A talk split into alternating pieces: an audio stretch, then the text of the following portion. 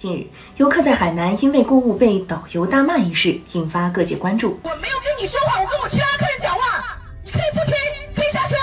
我白白伺候你们几天我无所谓，但是师傅不能，师傅一天就一百块钱。现在我来帮师傅卖特产，就这么简单。视频拍摄者表示，视频拍摄于今年二月底，当时是行程的最后一天，游客们在一个玉器免税店购物。因为购买商品的游客太少，且一名游客因为要照顾孩子，很快就出来了，被导游指责。导游上车后情绪较激动，后来又和一男子进行了争吵。网传视频中，涉事导游出言不逊，咄咄逼人。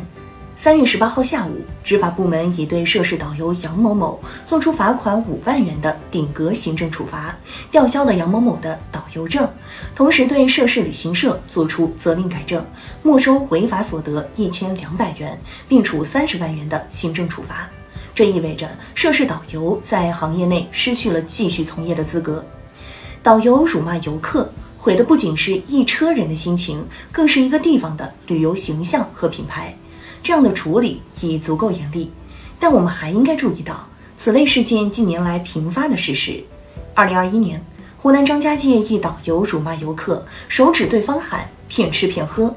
几天前，云南一名导游辱骂未消费游客“狗杂种”，并威胁赶下车。导游前赴后继骂人，何以如此？不难发现，相关事件多源于购物之争。一方希望诱逼游客购物且多多益善，一方不以为意或者浅浅应付一下。游客出游购物只是一种选项，但现实中这种需求往往被旅游市场畸形的利益诉求所诱导绑架，旅行社自负盈亏，而此间收入主要靠游客购物提成维持的不少导游只能拿微薄底薪，能不能取得体面收入，只能靠自己想方设法让游客多购物。值得一提的是，这种事既高发于屡禁不绝的低价团，也在其他规格有所保证的旅游团发生过。导游不把导游当主业，而是把劝购、逼购当成主业，甚至迁怒于那些不听话、不与之合作的游客。这种局面看似是两者之间的私矛盾，其实体现着种种深层矛盾的纠缠。显然，购物之争的根源在于这种奇怪的挣钱之道或引模式。延伸来说，旅游市场中依赖于导游拉动游客消费的经营主体也非常普遍。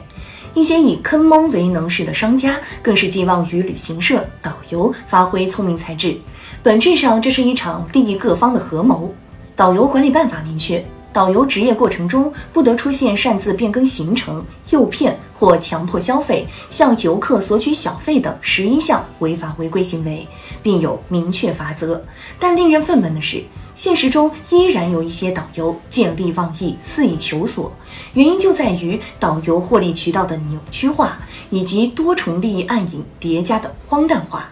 这种状态不改变，而只对一个导游下行业驱逐令，只会出现杨某某走了又来一个叉某某的场面。规范旅游市场秩序是不可绕过的关节。去年八月，文化和旅游部发文要求严格规范旅游市场秩序、导游职业行为，可谓抓住了牛鼻子。